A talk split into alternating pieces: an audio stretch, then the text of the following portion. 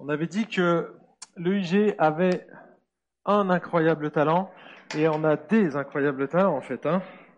Vous l'avez vu ce matin. Bravo les enfants. Moi, je trouve que ça donne un petit peu de relief à notre texte parce que c'est le texte que nous allons aborder. Alors, je vais vous le reprojeter dans quelques instants. Mais vous avez entendu cette histoire un peu particulière, une histoire réelle qui est arrivée, mais qui a une portée plus que physique. Vous allez voir que la portée, elle est beaucoup plus importante finalement que ce qu'on pourrait voir en apparence, juste une guérison. Alors, je ne sais pas les enfants, est-ce qu'il vous est déjà arrivé une fois euh, quand vous dormez la nuit, vous savez, on ne sait pas où mettre nos bras. Hein. En euh, comme ça, comme ça. Moi, je fais comme ça, des fois, ça m'arrive. Hein, euh, on commence comme ça, puis, voyez, on dort. On arrive à dormir comme ça. Et qu'est-ce qui se passe au milieu de la nuit, à votre avis? On rêve, oui. Mais si on reste longtemps comme ça, couché.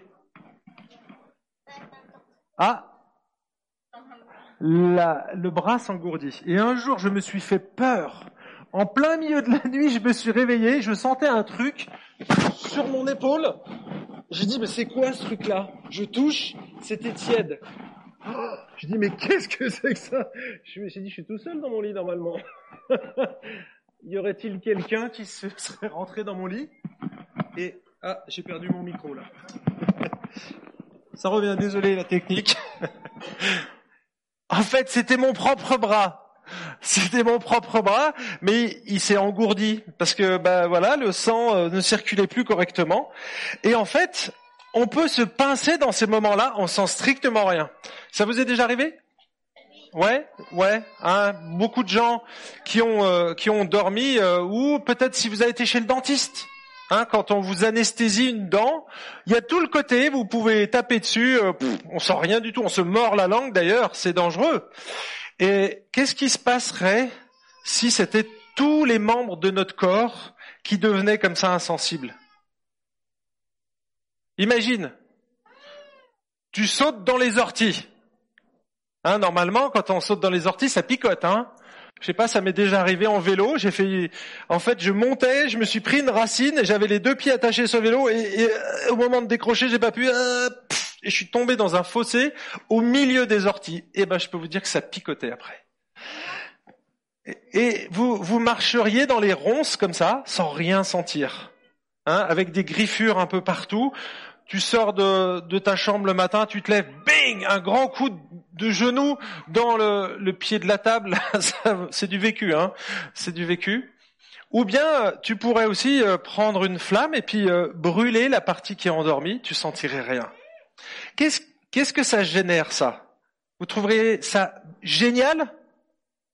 Un peu comme Hulk, hein On peut lui tirer dessus, Hulk. Hein, vous avez déjà vu Hulk, hein, ceux qui regardent les Marvel. Comment? Ouais, Hulk, il est bizarre, il est un peu vert. mais, mais qu'est-ce qui se passerait si on était des, hommes normaux, pas verts? Qu'est-ce qui se passerait? Quelle serait la conséquence si on faisait toutes ces choses? Ah, ne le faites pas, hein, attention, hein, j'ai pas dit qu'il fallait le faire. J'ai dit, mais si on était insensible dans tout le monde, qu'est-ce qui se passerait?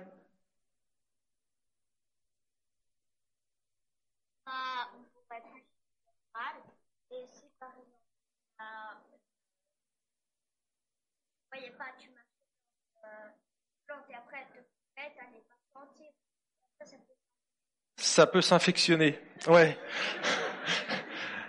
En fait, tu es en train de couper une carotte, tu coupes le doigt, mais comme tu sens pas, eh bien, l'hémorragie commence et tu te vides de ton sang sans le savoir. Ça peut être super génial de pas ressentir la douleur, mais c'est terrible. Mais vous savez qu'il y a une maladie qui existe comme ça où on ressent plus, on n'a plus les sensations, surtout aux extrémités. Est-ce que vous connaissez cette maladie? Et les adultes, le nom scientifique, attention, c'est trop facile sinon. Pardon? Euh, oui, ça doit être. Alors oui, il y en a plusieurs des maladies. Il y en a plusieurs. Le diabète. Ah oui, effectivement, j'avais pas pensé au diabète pour les extrémités. En fait, il y a la maladie de Hansen. C'est un, une bactérie en fait. Ça s'appelle Mycobacterium leprae et en fait c'est une bactérie. On, l'a, on s'est mieux connu sous le nom de lèpre, mais c'est une bactérie qui va attaquer les terminaisons nerveuses, les rendre insensibles, et en fait, les gens, ils vont user leurs doigts, ils vont user leurs pieds sans s'en apercevoir. Parce que ça va s'échauffer, mais comme ils ont pas mal, ils vont s'écorcher, mais et au final, c'est pas très joli ce qu'on voit. Alors je vais, je sais pas s'il y a les, les images qui sont tout de suite derrière, mais non, c'est pas là. Bon, c'est pas grave. Je vous enverrai tout à l'heure. Attention, c'est pas trop gore non plus. Hein. En tout cas, cette maladie, cette bactérie, elle attaque la peau, les nerfs périphériques et toutes les muqueuses. Donc vous imaginez beaucoup d'endroits de notre corps, au point que les lépreux, bien souvent, c'est au début une petite maladie de la peau, des taches blanches qui apparaissent, et puis ça grandit, ça prolifère, et puis après ça commence à attaquer aussi les terminaisons nerveuses, donc on sent plus, et puis on, va se brûler, on va, on va se couper, et puis finalement il y a des morceaux de doigts qui vont tomber sans qu'on le réalise. Quoi. C'est terrible cette maladie. Alors aujourd'hui, elle se soigne, mais au temps de Jésus, c'est une maladie qui ne se soignait pas. Et, euh, et c'est un petit peu ce qui concerne nos dix lépreux. Donc ils étaient atteints de la lèpre, et en général, quand on avait la lèpre, on était mis de côté on n'avait plus le droit d'embrasser nos enfants, d'embrasser notre épouse, on devait quitter la famille, on nous prenait et on nous mettait dans un dans un lieu apparent, en quarantaine. Si vous avez vécu le Covid, hein, dans un hôtel, là c'était pas trop un hôtel, mais on nous mettait dans une ville à part, loin de la ville, pour pas qu'on soit contagieux et qu'on contamine les autres. Alors c'est pas si contagieux que ça, à vrai dire, la lèpre, mais ça l'est un petit peu. Hein, c'est peu contagieux, mais comme on savait pas, on n'avait pas les mesures d'hygiène, et eh ben bien souvent, ça se répandait dans les familles. Et donc du coup, eh bien, on se retrouvait totalement isolé socialement. C'est terrible. Vous imaginez les enfants? Du jour au lendemain, on vous dit ah, papa il a la lèpre. Vous le verrez plus jusqu'à ce qu'il soit guéri. Selon le type de lèpre, il y en a qui se guérissaient, mais si c'était la lèpre, parce qu'il y, a, plusieurs formes de lèpre, eh bien, bien souvent, c'était incurable et on en mourait. Donc pendant les 20 prochaines années, parce que ça durait longtemps, ils avaient 20 ans à vivre isolés de tout le monde. Les seuls copains qu'ils avaient, c'était des gens comme eux, des lépreux.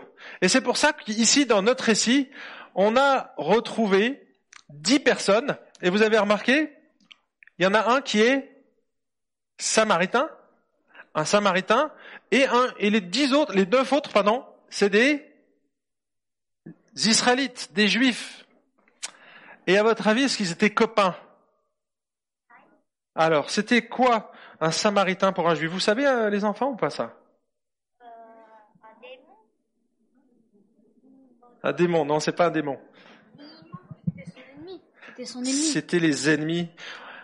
Quand les juifs devaient aller en Galilée, c'est-à-dire au nord d'Israël, ils devaient passer par la Samarie. Vous savez ce qu'ils faisaient on passait pas par la Samarie, on évitait la Samarie.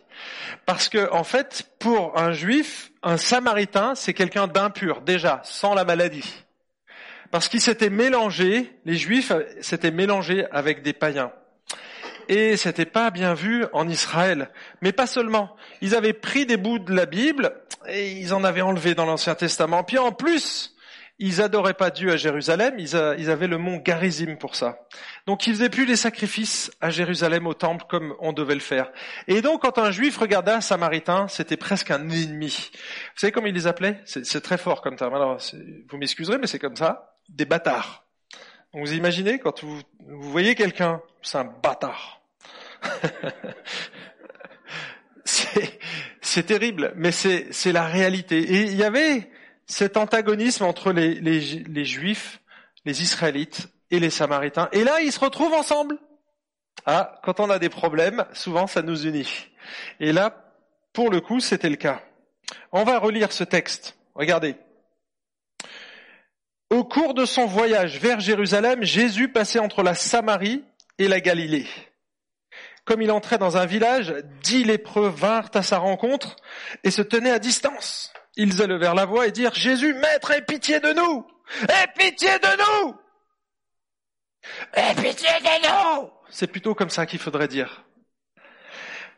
Aie pitié de nous! Ils n'avaient pas le droit de crier comme ça. Il fallait qu'ils mettent un foulard devant la bouche. Et en plus, la lèpre attaquait les cordes vocales, souvent, pas les cordes vocales, mais le larynx. Donc souvent, ils avaient la voix rauque. Aie pitié de nous, Seigneur. En les voyant, il leur dit, allez vous montrer au sacrificateur. Et pendant qu'ils y allaient, il arriva qu'ils furent purifiés. Alors, vous avez vu, ces, ces dix personnes, ils savent que Jésus est là. Jésus, on est à la fin du ministère de Jésus. Dans une semaine, Jésus va arriver à Jérusalem et donc il va être acclamé. Et puis quelques jours après, il sera condamné, arrêté, puis condamné à mort sur un poteau, pas sur un poteau, sur une croix. Et donc il va mourir. Jésus, il va payer le péché des humains. Mais à cette période-là, Jésus avait fait tous les miracles qu'on trouve dans la Bible. Il avait bien sûr guéri beaucoup de malades, des lépreux, des boiteux, des aveugles. Il avait même ressuscité un mort. Lazare était déjà ressuscité. Et puis, il avait marché sur l'eau. Il avait fait des miracles extraordinaires que personne n'a été capable de reproduire. Il a arrêté une tempête en disant stop. T'imagines? T'as déjà été à la mer? T'as été à la mer, Jésus. T'as déjà essayé d'arrêter une vague en faisant comme ça? Stop. C'est puissant. Moi, j'ai pris une vague avec mon fils. On y allait quand il n'y avait pas des grosses vagues, 3 mètres. J'ai dit à mon fils, allez viens, on prend la planche. On prend la planche. J'ai fait 3 mètres 50 et je me suis fait écrabouiller par la vague. Mais littéralement. Du coup, je suis pas retourné. et c'était une petite. Vous imaginez Jésus, il fait, top, arrête-toi. Et tout se calme. C'était pas n'importe qui Jésus, hein. C'était pas un charlatan. Alors oui, il guérissait des malades, il faisait toutes sortes de miracles. Et là, vous avez vu ce qu'il leur demande? Un truc vraiment zarbi trouvez pas? Ils sont là, les lépreux, ils, viennent de crier Eh, pitié de nous Il arrive à proximité, il leur dit Allez voir le prêtre. Vous ne trouvez pas ça étrange? Il ne guérit pas. Hein? C'est pas à ce moment-là qu'il est guéri. Allez voir le sacrificateur. Est-ce que vous savez pourquoi on devait aller voir un sacrificateur? Pour se sacrifier, non. Pour se purifier. Pour se purifier, voilà. En fait, il y avait une loi qui nous dictait, en fait, quand on était atteint de la maladie, on devait le faire constater par un prêtre, et il y avait toute une procédure. S'il y avait une amélioration, c'est pour ça que je vous dis, ça dépend le type de lèpre, mais normalement, euh, ce type de lèpre n'était pas guérissable. Par contre, certains types de lèpre étaient guérissables et donc on devait le faire constater. On allait voir le prêtre, il examinait, il regardait si la tâche avait réduit, etc. Il avait une semaine encore de quarantaine. Ensuite, il revenait voir le, le sacrificateur qui reconstatait et si ça avait vraiment diminué, alors là, il devait déjà euh, faire des sacrifices. Il y avait toutes sortes de rituels. C'est long, c'est Lévitique 14. Vous pourrez regarder, je résume. Je résume. Et ensuite, il devait se purifier dans l'eau, et à partir de là seulement, il était déclaré pur. D'accord? Donc il y avait toute une procédure. Et qu'est-ce que fait Jésus là? Jésus leur dit, allez voir le prêtre. Mais attends, Jésus là, on n'est pas guéri. tu nous demandes d'aller voir le prêtre, mais t'as rien fait. Il y a quelque chose qui se passe ici qui est assez extraordinaire. Qu'est-ce qu'ils font? Si on vous dit, euh, tiens, euh, tu vas euh, aller voir ton médecin alors que tu es encore euh, malade et tu vas lui demander une attestation comme quoi tu es guéri, tu plus le Covid alors que tu as 42 fièvres. Tu peux me faire une attestation euh? C'est un petit peu ce que Jésus est en train de leur demander. Et qu'est-ce qu'ils font, ces dix lépreux? Ils le font. Comment, comment tu sais qu'ils le font? Ils commencent à marcher. Hein, le texte le dit là. Pendant qu'ils y allaient. Et qu'est-ce qui se passe pendant qu'ils y allaient, alors je sais pas combien de temps ça a pris, mais ils étaient ici avec euh, Jésus, il leur dit allez voir le prêtre, les sacrificateurs, et donc du coup, ils partent. Peut-être 3 minutes, 10 minutes, 2 kilomètres, 500 mètres, 100 mètres, on ne sait pas. Mais peu importe. Ils sont en train de marcher et là, paf! Waouh! Hé! Je ressens mes mains! Mon coude Mon nez, il a repoussé les crochets que j'avais au bras, ils sont tombés. J'ai des vraies mains maintenant. Waouh, je peux les bouger, j'ai tous mes doigts. C'est génial, je vais pouvoir me gratter le nez, me toucher l'oreille. Vous pouvez plus le faire. Et en fait, c'est ce qui se passe ici. Les lépreux, ils ont retrouvé tout ce qu'ils avaient perdu instantanément comme ça. Un miracle hallucinant. Et en fait, oui, les doigts, les doigts, c'était comme ça. Quand on était lépreux depuis un certain temps, on perdait le bout de nos doigts, on avait le visage et parfois le nez, je ne sais pas s'il y a une image avec le nez, mais il n'y a plus de nez en fait. Et donc, euh, vous imaginez, c'est terrible, défiguré. On est coupé socialement, mais en plus défiguré, mutilé dans tous les, les domaines. Et là, instantanément, ils sont guéris. Moi, ce, que, ce qui m'intrigue ici, et c'est la suite, c'est la réaction. La réaction des gens. Vous avez vu? Il y en a un, le premier, c'est la réaction du Samaritain, se voyant guéri, donc il voit qu'il a retrouvé toutes ses sensations, il revint sur ses pas et glorifia Dieu à haute voix. Et vous avez le texte précise à haute voix. C'est-à-dire qu'il a aussi récupéré probablement sa voix qui était rauque. Merci Jésus! C'est génial ce que tu as fait. C'est génial. Et là, ce qui se passe, il se jette aux pieds de Jésus. Il tombe à ses pieds et regardez ce qu'il fait. Il l'adore en fait. Un juif ou un samaritain n'aurait absolument jamais fait ça devant un homme, sauf pour Dieu. En faisant ça, ici, le samaritain reconnaît que Jésus est Dieu, que c'est pas seulement le Messie libérateur, mais que c'est aussi Dieu. Un samaritain juif ne se serait jamais prosterné, c'était un péché capital, un blasphème terrible. Et là, on voit ce Samaritain qui s'agenouille et qui rend gloire à Dieu, qui rend grâce en fait. Il rendit grâce. Et c'est-à-dire quoi? Rendre grâce, c'est dire merci. Il remercie Jésus. Il est reconnaissant. C'est le contraste qu'il y a entre cet homme-là, qui est guéri, qui voit sa guérison, il va voir Jésus, il va voir le guérisseur et il remercie le guérisseur. Regardez ce que font les neuf autres. Jésus prit la parole et dit, les dix n'ont-ils pas été purifiés? Ils ont tous été guéris en même temps. Ok? Mais les neuf autres, où sont-ils? Ils sont passés où? Ne s'est-il trouvé que cet étranger pour revenir, pour revenir donner gloire à Dieu? Ah, et là on constate autre chose. Alors ils avaient la foi, ces gens ils avaient la foi en Dieu et ils avaient la foi au guérisseur. C'est-à-dire que si le médecin leur avait demandé d'aller euh, euh, acheter un médicament à la pharmacie, je pense qu'ils y seraient allés. OK? Et une fois qu'ils ont été guéris, ils ont pris leur médicament, eh bien, ils n'ont pas été remerciés, le fabricant ou celui qui leur a donné. Vous voyez, la bénédiction, elle venait de quelque part eh bien, ils étaient tellement contents d'être guéris qu'ils ont fait que regarder leurs mains, ils ont continué de marcher. Ah, oh, c'est trop génial, merci, je peux toucher, je peux toucher ton nez, ton oreille, c'est trop cool. Vous imaginez? C'est génial. Mais et en fait, ils ont continué à discuter ensemble. Et il y en a qu'un qui est parti dans l'autre sens en disant mais attendez les amis, Jésus il nous a guéris, c'est extraordinaire. Et voyez l'attitude. Donc ils avaient une forme de foi, mais cette foi n'était pas enracinée, elle était quelque part superficielle, centrée sur eux. Ils considéraient simplement la guérison comme quelque chose qui leur était dû. Voyez? Et parfois, il me semble que nous aussi, on fait un peu la même chose.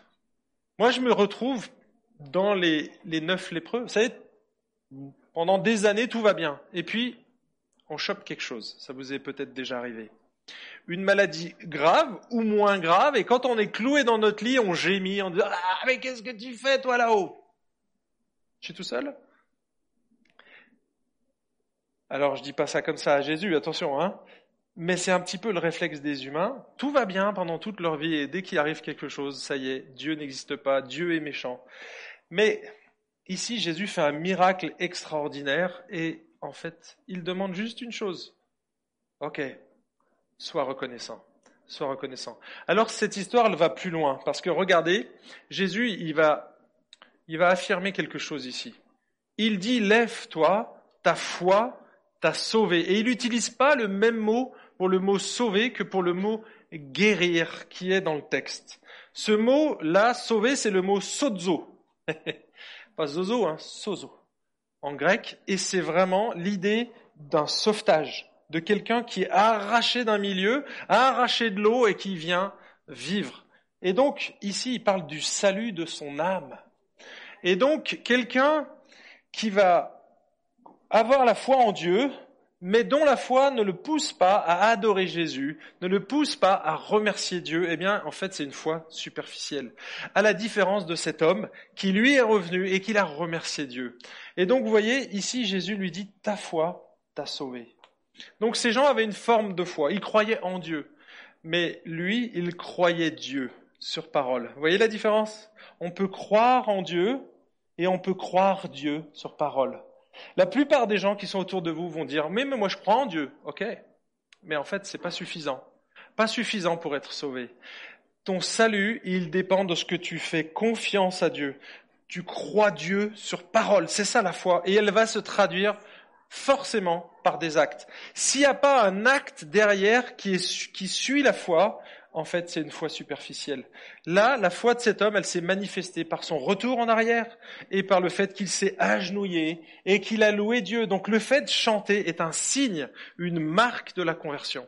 Le fait de reconnaître la Seigneurie de Christ, c'est ce qui se passe ici. Reconnaître que Jésus est Dieu. Et en même temps, quand il fait ça, quand on s'agenouille, mes amis, on se rend humble, on se dit, mais mince, je mérite l'enfer. Et oui, et oui, il constate en même temps que lui, il est imparfait. Et c'est ce que Jésus veut que l'on fasse, c'est que premièrement, on constate qui il est, qu'il est parfaitement Dieu, qu'il est vivant, qu'il est tout puissant et qu'il peut guérir, et il peut le faire encore aujourd'hui. Mais attention, c'est pas un dû la maladie, la guérison. On va dire, plutôt même dire que la maladie est un dû. C'est le fruit de la chute. Ok? Et finalement, c'est une grâce incroyable si vous allez bien. Une grâce incroyable si on va bien. Et on peut remercier Jésus pour ça. Mais vous savez, nous, on pense dans cette église que Jésus est guéri encore aujourd'hui. Et tous les mardis, alors pas seulement les mardis, parce que chacun prie aussi chez lui, mais entre, entre frères et sœurs dans, dans la foi, on prie pour des malades. On l'a fait encore cette semaine pour des gens qui souffrent. Et on voit parfois des résultats. C'est pas systématique. Et il faudrait pas croire que parce que le groupe de prière a prié pour vous, vous, vous allez être guéri, vous allez être libéré. Non, ça serait faux de le dire. Mais parfois, Dieu fait des miracles. Et on se réjouit de ça. Parce que Jésus est vivant. Mais ici, ce matin, et c'est ma prière, c'est que on voit une attitude des, juifs, des juifs, des gens qui ont baigné dedans. C'est un peu comme vous, les enfants. Vous avez baigné dedans depuis votre tendre enfance. Alors peut-être pas les tout petits, mais peut-être les ados ou les préados. Et en fait, vous êtes habitués à entendre ces choses. Vous les écoutez plus, vous les entendez plus. Et Jésus, il est en train de vous rappeler ce matin, attention, attention, c'est pas parce que tu as été béni pendant toutes ces années que c'est suffisant. Il faut que tu viennes à la croix, que tu reconnaisses qui je suis. Et là, comment on va le savoir? Eh bien, ton attitude. Est-ce que vous êtes reconnaissant ce matin? Je ne sais pas si vous êtes là pour la première fois ce matin. Regardez votre cœur. La reconnaissance, c'est une marque du salut. Est-ce que le matin, quand vous vous levez, vous dites pas merci Seigneur, tout va bien, je suis en bonne santé. Non, non. Merci, je sais où je vais. Je sais où je vais passer l'éternité. Ça, c'est la question la plus importante de la vie. C'est celle-là que vous devez résoudre. Et honnêtement, si vous sortez de cette salle sans avoir résolu cette question, venez me voir. Venez voir les anciens. Discutez avec des gens dans cette église. Parce qu'il faut régler cette question-là. Lui, il l'a réglée ce jour-là. Ce jour-là. Ta foi t'a sauvé. Donc on va juste demander au Seigneur qui clarifie si c'est pas clair. Est-ce que notre foi, elle est juste superficielle, c'est la foi de papa ou maman, la foi, bah oui, de tout ce que j'ai entendu, mais c'est un peu vague. Ou est-ce que j'ai une vraie foi? Est-ce que je remets ma vie entre les mains de ce Jésus-là qui guérit, mais qui guérit le cœur avant de guérir le corps